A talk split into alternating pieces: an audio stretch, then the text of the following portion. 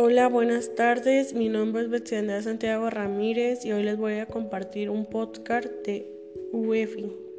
Para empezar, ¿qué es UEFI?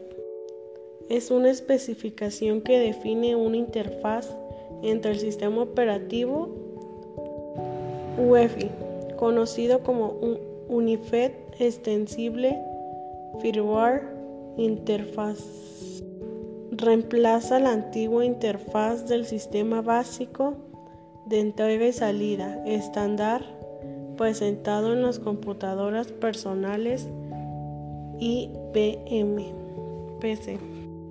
Una de las características de UEFI es compatibilidad y emulación del BIOS para los sistemas operativos solo compatible con esta última. Soporte completo para la tabla de particiones with GPT.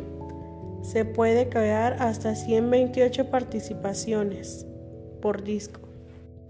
Una de las ventajas de UEFI es muy fácil de programar, tiene mayor seguridad, tiene un sistema de arranque que es capaz de gestionar varios arranques, es una interfaz, todo resulta más fácil y el UEFI se puede ampliar con otros programas.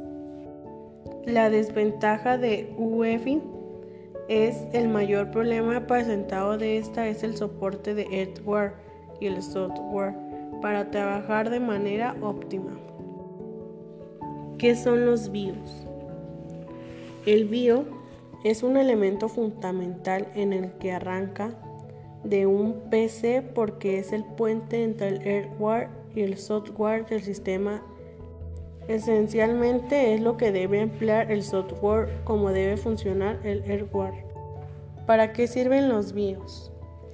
Los BIOS se encargan de funciones a bajo nivel en la PC, como la secuencia de arranque o como hacer funcionar el teclado. Características de los BIOS. Una de ellas es muy importante ya que da a conocer el software básico. Una, es muy fácil el software básico. En la placa base permite que esta cumple su contenido.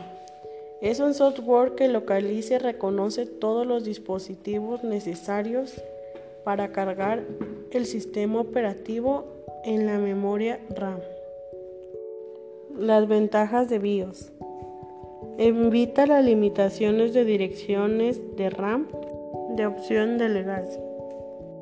Admite las particiones de inicio del sistema operativo que superan las 2 terabits de tamaño.